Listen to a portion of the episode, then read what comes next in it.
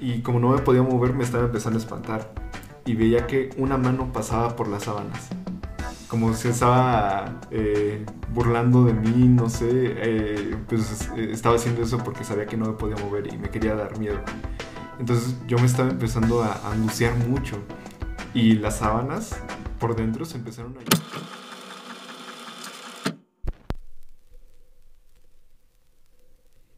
El encuentro es una audioserie de testimonios y grabaciones recopilados a través de los viajes de promoción de Desde ninguna parte. Desde ninguna parte es una obra de ficción. Sin embargo, lo que sucede a su alrededor, así como todo lo que estás a punto de escuchar, es real. Sucedió.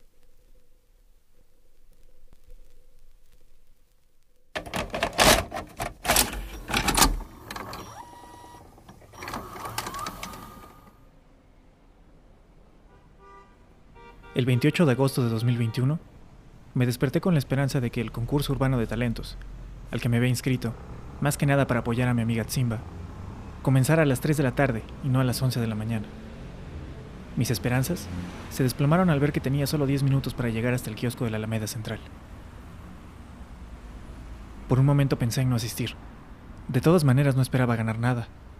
Mi única expectativa era poder regalar algunas calcomanías del podcast y quizá alcanzar un par de escuchas nuevos. Eventualmente, algo me llevó a alistarme y salir de mi casa, pasar por un café al 7-Eleven y caminar hacia el centro sin muchas ganas de nada.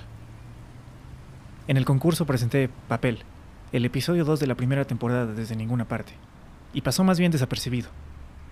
Además de un rato entretenido y el interés de un muchacho que me pidió una calcomanía, a las 4 de la tarde no parecía haber mucho más para mí en aquel kiosco. Sin embargo, en medio de todo el revuelo de aplausos y fotografías de los ganadores, la mirada de una muchacha de corte esbelto, con la mitad del rostro cubierto, captó mi atención. Ella y sus dos acompañantes habían estado ahí desde temprano, aunque sin participar directamente en el concurso. Para cuando Atsim y Tlato terminaron de recoger todo y me invitaron a comer tacos de guisado, los únicos que quedábamos en aquel kiosco éramos nosotros, y ese particular trío de individuos que por alguna razón no dejaba de llamar mi atención. Algunas horas después, durante una tocada de ska en favor de la legalización de la marihuana, muy cerca de Metro San Cosme, tuve la oportunidad de conversar con aquel grupo. Y me quedó claro de inmediato que nada de aquello había sido una casualidad. Aproximadamente tres meses después, tendría la oportunidad de recibir a dos de ellos en mi departamento, para que me hablaran más a fondo acerca de lo que hacen. Yo no estaba preparado para hacer entrevista, ¿no? pero mira qué cosas, ¿no? Solo estamos Perdón, perdón por invitarme.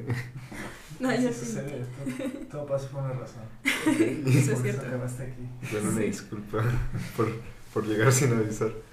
No avisas. No, yo sí le avisé. Ah, bueno. Ah, bueno, gracias. Y qué bueno que estás. Eh, bueno, lo primero que me gustaría empezar como para ir ya después metiéndonos más es cómo empezaste en el arte. Ok. mm, podría decir que el interés empezó desde que era niña, básicamente, porque mm, recuerdo básicamente desde que tengo memoria, antes incluso de entrar al kinder, que me gustaba dibujar. Creo que desde ahí viene el gusto y el interés. Mm, cosas simples, pero... Pero eso, o sea, desde ahí empezó como todo el gusto que es hacia la expresión más gráfica, más hacia la imagen. Pero como tal, ya cuando decidí a empezar a dibujar ya chido, bien y más en serio, si podría decirlo así, eh, fue cuando salí de la secundaria, más o menos a los 15 años. 15, 16, porque tuve que salirme por problemas de en la escuela con los profesores me salí un año y estuve sin estudiar. Entonces fue ahí cuando me agarré más a, a dibujar. Y creo que ahí fue cuando empecé. Ok. Bueno, ustedes hacen algo muy peculiar, ¿no? Este. pues, platiquen un poquito, ¿no? De eso. Uy. Bueno, yo. ¿De qué es primero? ¿Qué hacen? Pues mira, al menos por, eh, por mi parte puedo decir que eh, Paola es quien, quien realiza prácticamente todo, ¿no? creo yo que eh, el principal trabajo es, consiste en, llevar cosas desde eh, lo que nosotros vamos experimentando y lo que nosotros vamos viviendo, pero en nuestros sueños, ¿no? Em, por esa parte, eh, yo conocí a Paola en nuestra época de la preparatoria, en el CCH, y siempre platicábamos de varias cosas, ¿no? Pero creo que uno de los puntos que más tuvimos en común desde que nos conocimos fue el de los sueños, ¿no? Eh, yo recuerdo que le había dicho que yo llevaba un diario de sueños desde hace mucho, mucho tiempo, y no me acuerdo si ya lo hacías o no, o si ya lo había escuchado, pero fue como el punto en el que, eh, pues, este yo me lo empecé a tomar más como en serio desde el punto de vista de esto puede servir como algo pues que transmite algo, ¿no? Y realmente yo, en, mi parte, yo no, no hago nada así como artístico de forma profesional, pero creo que es lo que, lo que yo he visto que Paola hace y es algo que, que a mí siempre me ha llamado muchísimo la atención y que creo que es algo eh, pues muy padre, es algo eh, que puede dar como palabras o dar una forma de transmitir lo que vives dentro de el mundo que nadie más puede ver, que son pues, precisamente tus sueños, ¿no? Sí, justo a Mario igual lo conocí ahí y yo no llevaba como tal un, diario de sueños, pero sí lo recordaba un montón, igual de desde niña, básicamente lo que te platicaba, no sé hace cuánto fue que... Mm, que yo tenía que despertar forzosamente y tuve que aprenderme, o sea, obligarme a aprender a despertar y tener este sueño lúcido porque tenía muchas pesadillas. Entonces, pues una niña soñando con fantasmas, monstruos, zombies, que es lo que en esa edad normalmente da miedo, ah, tenía demasiado, demasiado miedo. Entonces tuve que ver la manera de cómo evitarlo y cómo despertar. Entonces empiezo a, controlarlo, por así decirlo, y empiezo a tener sueños lúcidos. No los anotaba, pero los recordaba y hay uno específicamente que dibujo constantemente. Es un fantasma básicamente en color negro y con ojos rojos, ¿no? Entonces conozco a Mario, me dice estas cosas extrañas sobre los sueños también y ahí es cuando ya empezamos, igual yo, a hacer como tal la mm, el diario de sueños, o al menos así le llama Mario, yo no le llamo de ninguna forma.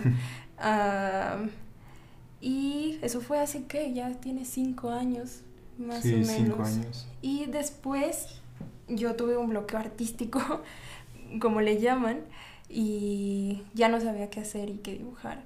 Y ya no quería hacerlo y esas cosas. Pero no recuerdo si fue Shomar, también nuestro amigo, Mm, que me dijo y me empezó a decir que por qué no ilustraba los sueños y esas cosas y fue como de, ah, podría hacerlo, podría intentarlo y a ver qué sale. Porque empieza por esta necesidad de yo explicarle a la gente, o sea, yo le contaba a Mario, oye, soñé tal cosa y lo intentas describir, no sé, algún objeto, algún sonido, lo intentas describir, pero no es posible que, que esa persona lo vea. Y entonces, mm. para mí era un gran conflicto eso. Y fue una necesidad básicamente de querer que la gente viera eh, en imagen lo que yo estaba soñando y qué tan importante era para mí y todo lo que me transmitía emocionalmente incluso. Entonces ahí fue cuando decidí pues ya empezar a ilustrarlos como tal, ya no solo como diario, sino, sino algo ilustrativo que incluso me ayudaba a, no sé si decirlo, como analizar un poco más profundamente lo que es el sueño y eso.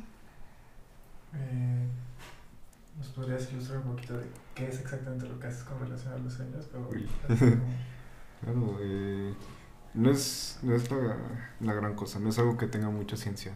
Simplemente es escribir lo que recuerdas de tus sueños cuando te despiertas, ¿no?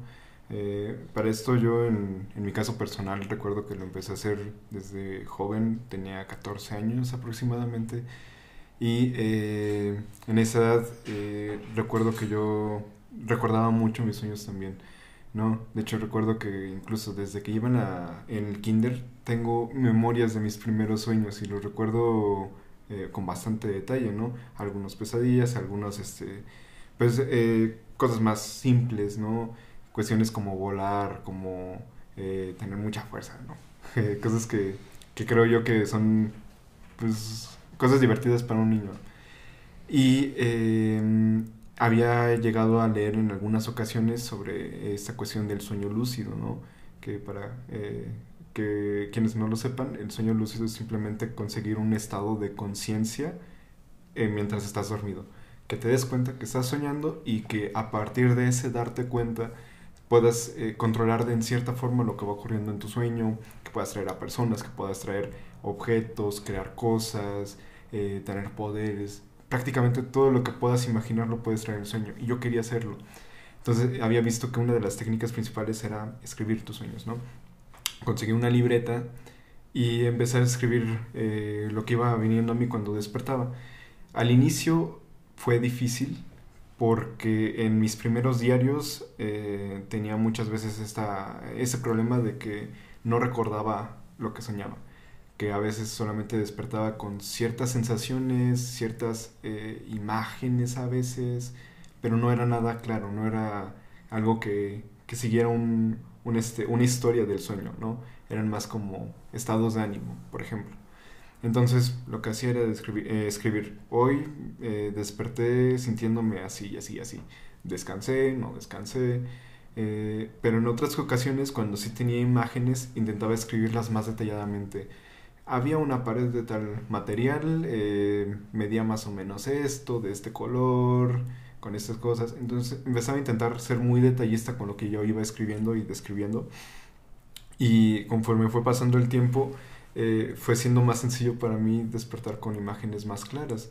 Entonces, eh, a veces ilustraba con mis eh, habilidades, así como, como podía, lo que iba soñando. Hacía algún dibujo muy simplón de, de, algunas de las situaciones que ocurrían durante mis sueños. O igual empezaba a, a experimentar un poco más. por ejemplo, intentar saturarme de mucha información eh, visual, auditiva, de lo que sea, para que cuando me durmiera todo eso pudiera procesarlo y, aparecieran cosas más locas en mis sueños. Y a veces funcionaba, algunas otras veces no. Eh, empecé a investigar un poco más. Eh, había una teoría psicoanalítica sobre los sueños también. Y con todo esto me, me fue ayudando como a, informarme más. Y ya hoy, a casi 10 años de ese momento, eh, ya me puedo dar cuenta de que, de que han cambiado muchas cosas, ¿no? Creo que eh, eh, ya creo un formato muy propio de, de, mi diario de sueños porque a final de cuentas es eso, ¿no? Para mí es, es un diario, es algo personal donde pones cosas de ti que quieres dejar un registro para, pues, no sé, quien llega a leerlo o no, no solo tus amigos, sino como un registro de quién fuiste y de lo que vas a hacer, ¿no? Para cuando ya hayas muerto, cuando ya haya pasado tu vida, y eh, creo que es algo en lo que eh, pues le, invierto mucho tiempo. Algo que, que, siempre le digo a mis amigos es, pues cuántas horas duermes al día. ¿no? Lo normal es que 8 horas, ¿no? Ahora, un día tiene 24 horas. Si te duermes 8 horas, significa que pasas dormido un tercio del día. O sea que pasamos aproximadamente dormidos un tercio de nuestras vidas, ¿no? ¿Cómo, cómo podemos ignorar algo tan importante y tan vital de, de nuestro día a día como, como lo son los sueños? y solamente dejarlo pasar. Es como, como no estar viviendo eh, al 100% tu vida. Entonces, creo yo que es eso, es como, como un registro de lo que yo quiero dejar, de lo que fui, para después de que yo muera, si alguien llega a verlo, ¿no? Y que pues a lo mejor y digan, ah, qué cosas tan locas, ¿no? O que quede, quede plasmado de alguna u otra forma el, cómo, cómo veía yo el mundo pero el mundo mío, el mundo de lo que yo soñaba y el mundo de lo que nadie más podía ver, que era eso.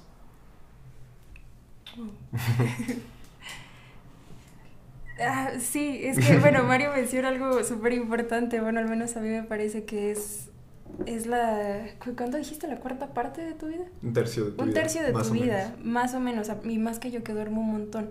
Entonces, Mm, no solo para dejar el registro, porque incluso ahí mismo, en, como en tu presente, no sé cómo expresarlo de una manera correcta, pero tú puedes ver, bueno, creo que lo más este, conocido en el psicoanálisis dentro del sueño es lo que reprimes. El inconsciente. El inconsciente. Entonces ahí se refleja un montón y es súper extraño porque, no sé, si te has dado cuenta, la gente reprime un montón de cosas y es algo que tú una vez me mencionaste, como que mm, a través de ciertos simbolismos proyectas lo que tienes reprimido. Mm. Y entonces puedes intentar trabajar, o, sí, intentar trabajar con eso para ya incluso ni siquiera reprimir esas cosas. Mm, o sea, hacerlo más directo, que ya no se reprima ni siquiera en el sueño, sino que salga tu, no sé, que salga eso de, de una manera más o menos simbólica y más, ¿cómo decirlo?, más directa. Y muchas veces eso tiene que ver muchísimo, muchísimo con lo sexual y te ayuda a descubrirte un montón de otras maneras, más que nada en lo sexual. Pues es que muchas veces lo que, lo que soñamos no está regulado, ¿no? Eh, cuando estamos despiertos tenemos muchas regulaciones morales, muchas eh, cuestiones de vergüenza, de miedo, por lo que pueda eh, tener como repercusión eso que, nosotros experimentamos y vivimos, ¿no? Pero son cosas que de alguna forma siguen estando ahí y que si no fuera por esta cuestión moral, estarían presentes en, nuestras vidas, ¿no? Y para bien o para mal, esta, esta regulación viene a como a, cortar lo que, lo que de alguna forma somos, ¿no? Aunque no nos guste verlo así. Y cuando estamos dormidos no existe eso, es, es como una oportunidad de, de tener eh, eh, ese contacto con aquello que nos da vergüenza, aquello que nos da pena, aquello que, que a veces deseamos pero que no podemos expresar por, por esas mismas cuestiones, ¿no? Y, y es lo que dice Paula, em, el estar dormido es como una especie de filtro que, que deja eh, pasar ciertas cosas de lo que eh, experimentamos, pero, pero que no, no traemos a, la, a, la, vida diaria, ¿no? Eh, y vienen como, como simbolismos. Entonces, eh, es una cuestión que puede parecer muy misteriosa, si acaso, pero, pero sí, no puedes soñar con algo que no has vivido y con algo que no has experimentado. Entonces, todo eso que está en tus sueños tiene un porqué.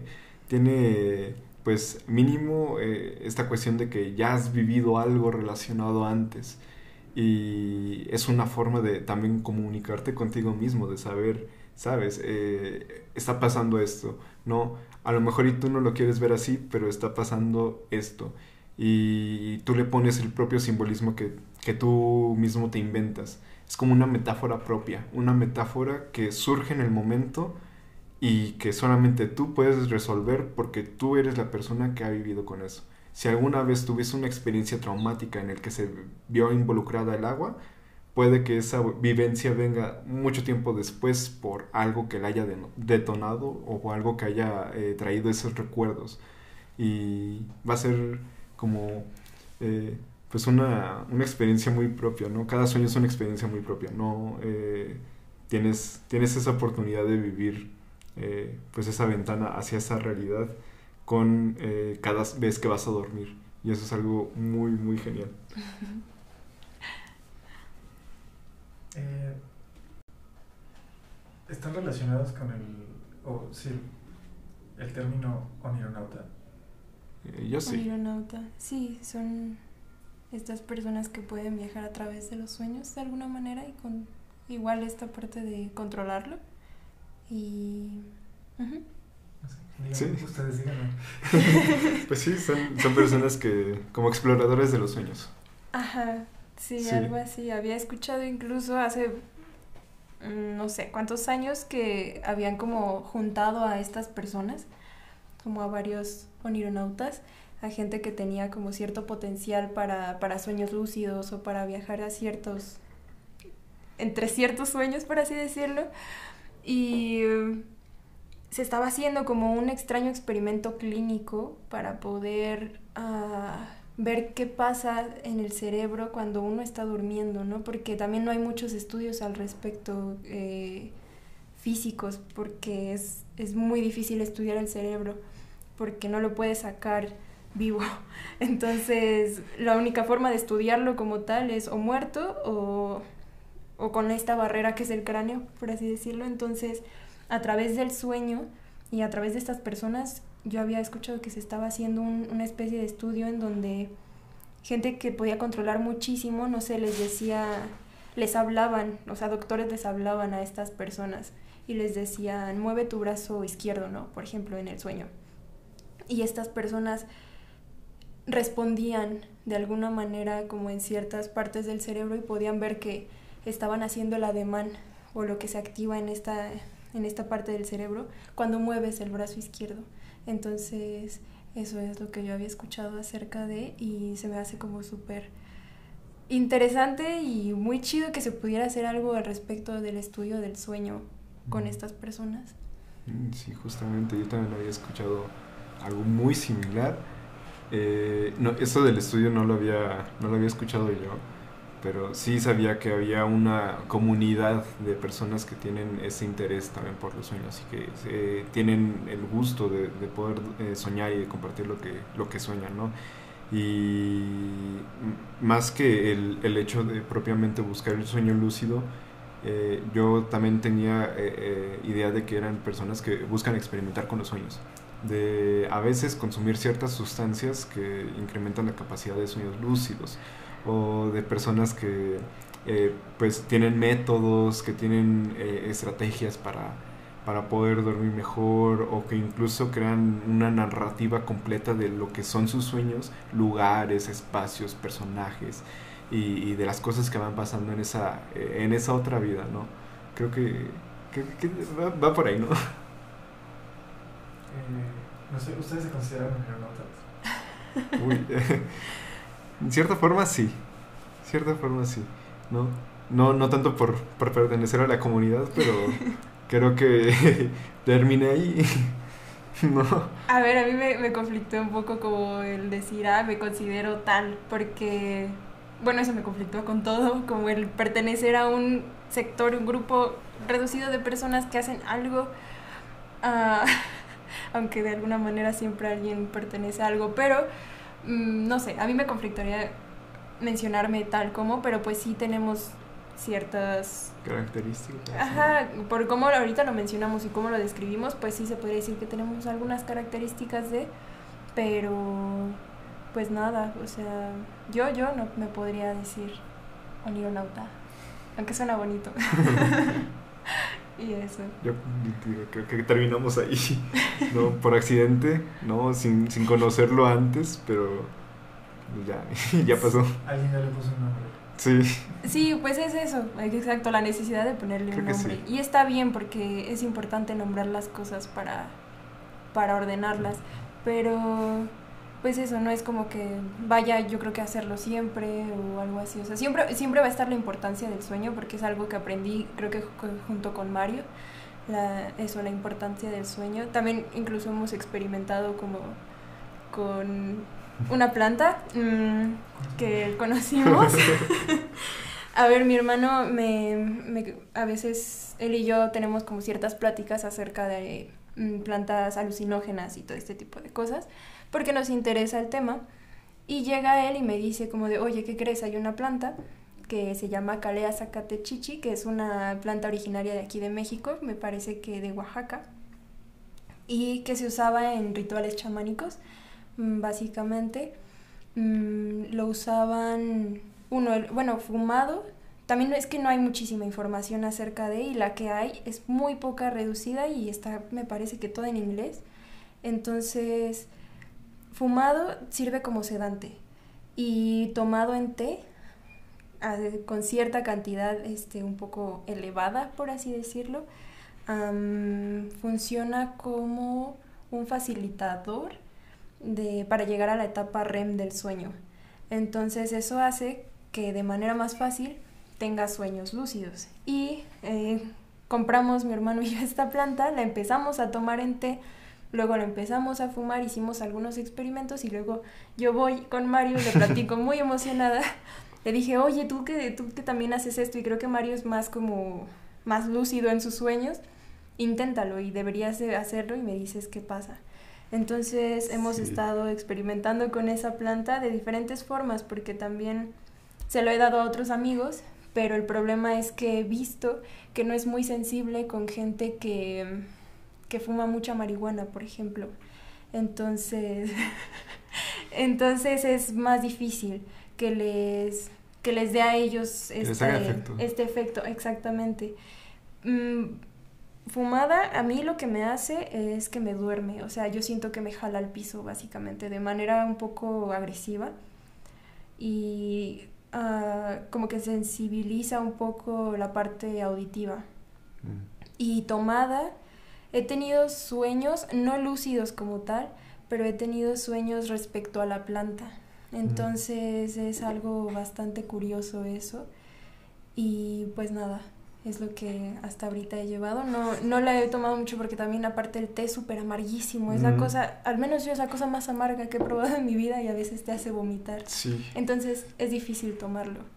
Sí, justamente, ¿no?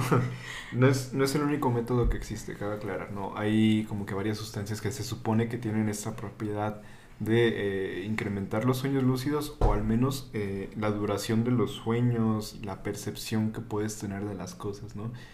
Y, y sí, eh, hay como que una gama muy grande de, de, de estrategias y de métodos, ¿no? Una búsqueda en Google rápida puede lanzar muchos resultados al respecto. Y, y es algo sorprendente, ¿no? Porque hay más gente que, que tiene muy presente esta cuestión de los sueños. Y pues al respecto de, de la calea, eh, pues eh, es algo, algo curioso, ¿no? Eh, como digo, Paola fue la primera que me platicó sobre esta, esta misma planta. Y cuando yo la probé, ya había buscado algunas cuantas cosas, ¿no?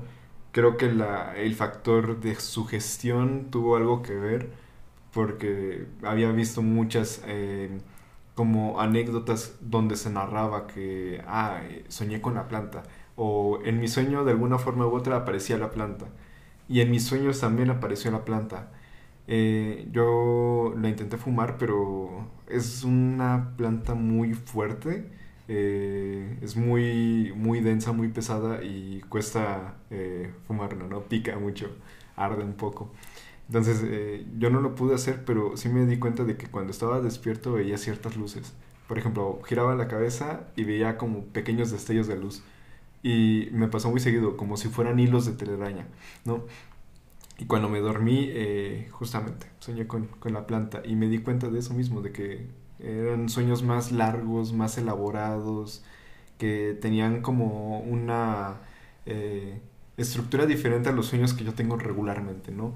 Eh, repito, a lo mejor y tenía algo que ver la sugestión, ¿no? Y, y, pues igual el mismo hecho de que la planta me parece que tiene ciertas propiedades alucinógenas cuando estás despierto, si la consumes en gran medida, pero eh, pues no, creo que, que estuvo interesante, ¿no? Eh, también eh, otros métodos que yo he intentado tienen que ver más con el cómo regulas tus horarios de sueño y tus espacios de sueño, ¿no?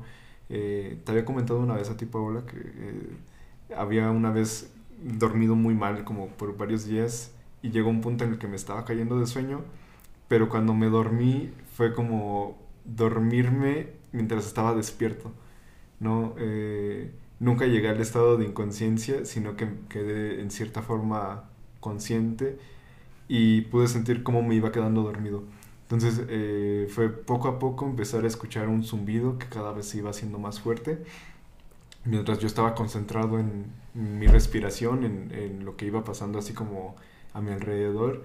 Y poco a poco eh, pues eh, me fui quedando dormido, pero seguí estando ahí como concentrado en lo que estaba haciendo, ¿no? Creo que eso fue lo que a mí me ayudó y fue eh, la primera vez que yo mismo así conscientemente me pude inducir un sueño lúcido, ¿no?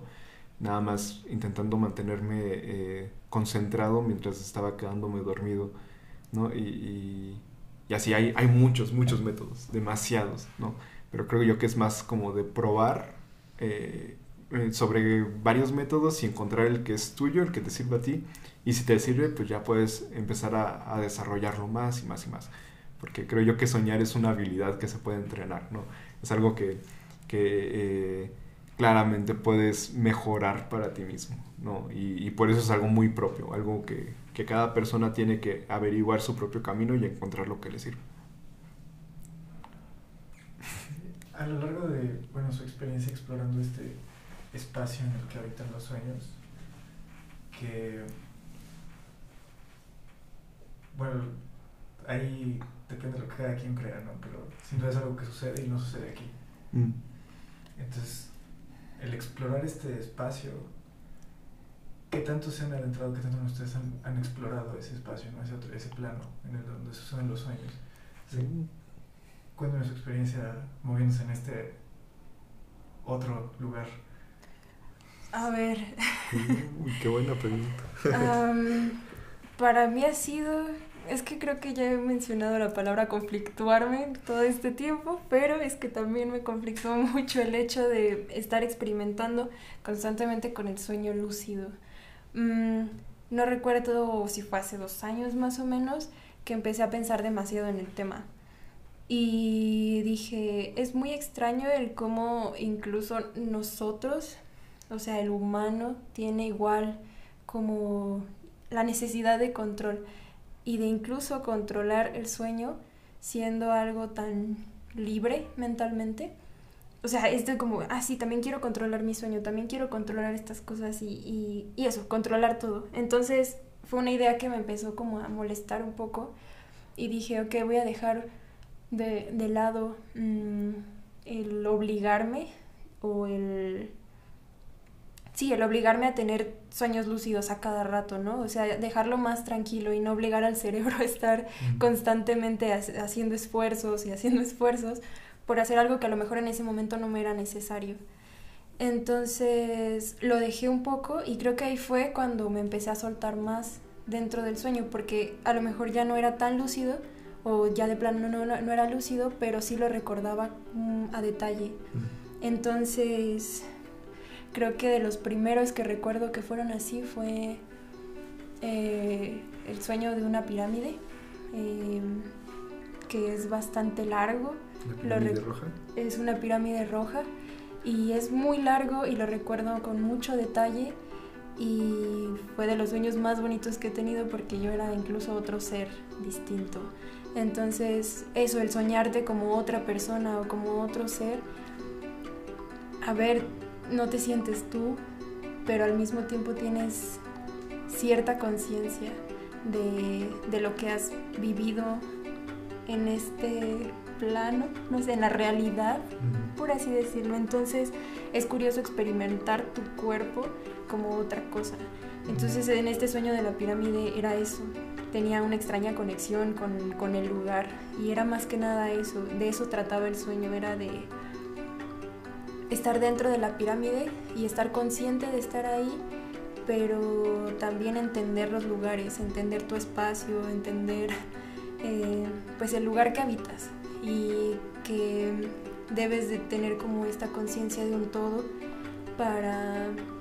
Mm, para poder hacer ciertas cosas. Y en el sueño se proyectaba como que yo debía de entender, no sé, la música en ese tiempo o en ese lugar y espacio para poder acceder a cuartos, por ejemplo, cuartos en donde había ruido, estática, cosas súper extrañas que la verdad es que me cuesta trabajo describir con cosas que están aquí, con cosas de la realidad, pero eso creo que Creo que fue una forma muy bonita de entenderme o de entender algo que yo creía y de proyectarlo de esa manera, como algo más fantasioso, si así le puedo llamar. Y pues nada, me pasa mucho esto, que me veo a mí misma o, que dejo de ser yo y soy otra cosa.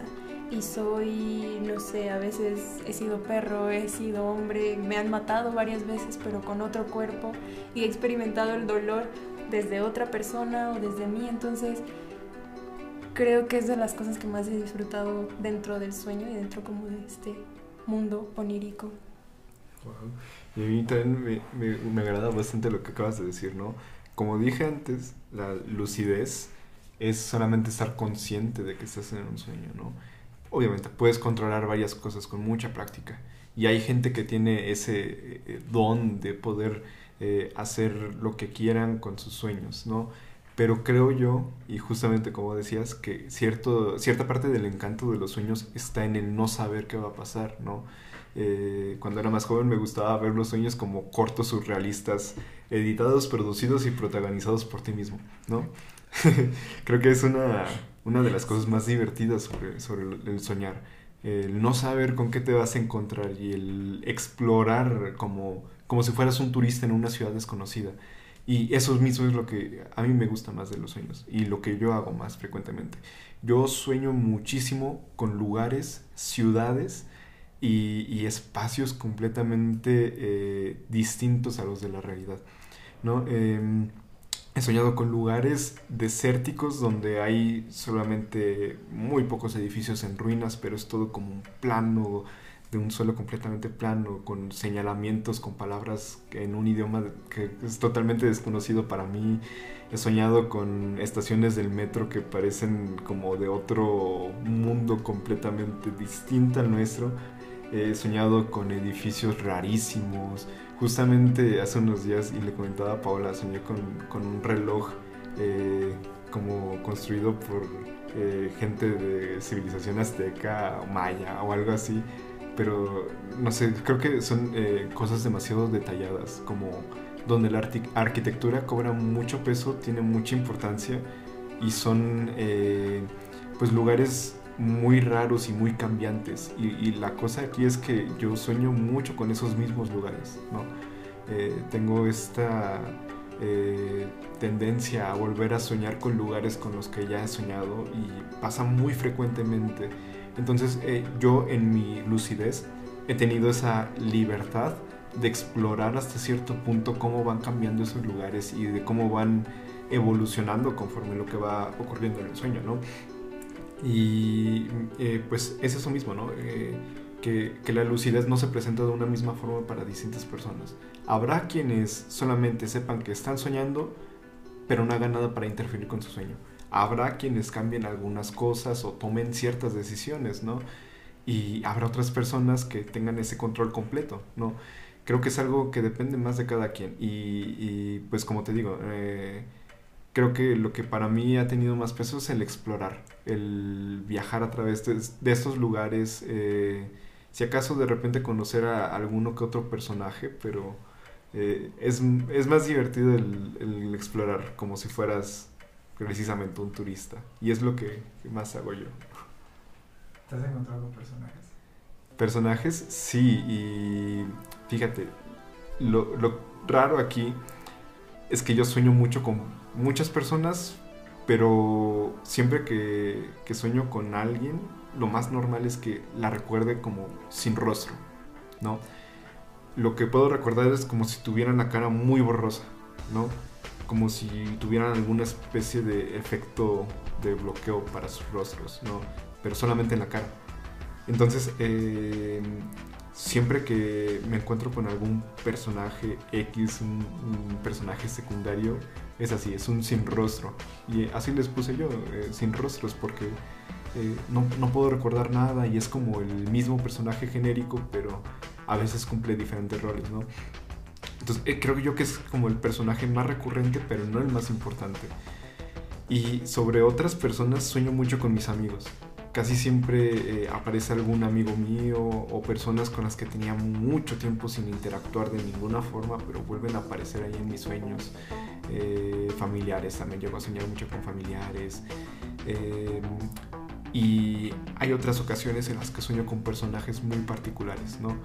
Eh, en mi caso, muy personal, yo sueño mucho con mujeres, pero son diferentes aspectos. Algunas veces tengo pesadillas que involucran a las mujeres, otras veces tengo eh, pues sueños donde eh, hay mujeres que son como una especie de, de, guía hacia otro lado, ¿no? O incluso lugares donde no son personas, pero sé que son presencias femeninas. No sé si me, me puede explicar con eso, ¿no? Pero yo lo puedo sentir. Y algo muy curioso es que a mí me pasa mucho esto de, de tener parálisis del sueño, ¿no? Muy seguido. Y casi siempre que tengo parálisis del sueño aparece este personaje, que es eh, una mujer de humo. ¿no? Eh, la primera vez que me pasó tuve un sueño que tuvo mucho que ver con el humo. Y desperté y no me podía mover. Entonces eh, yo estaba abajo de mis sábanas, podía ver lo que estaba pasando y escuché pasos. Alguien estaba caminando. Y yo pensaba que era mi hermana, eh, porque sabía que era una mujer. ¿Cómo? No sé, pero sabía que era una mujer. Y como no me podía mover, me estaba empezando a espantar. Y veía que una mano pasaba por las sábanas. Como si estaba eh, burlando de mí, no sé. eh, pues eh, estaba haciendo eso porque sabía que no me podía mover y me quería dar miedo. Entonces yo me estaba empezando a a angustiar mucho. Y las sábanas por dentro se empezaron a llenar de un humo muy espeso, muy, muy espeso. Y de color muy blanco también. Entonces este, el humo formó, formaba palabras. Y en una de esas form- formó vapor. Y se metió pues a mi nariz. Yo no podía respirar, me estaba empezando a asfixiar. Y escuchaba que una mujer se estaba riendo.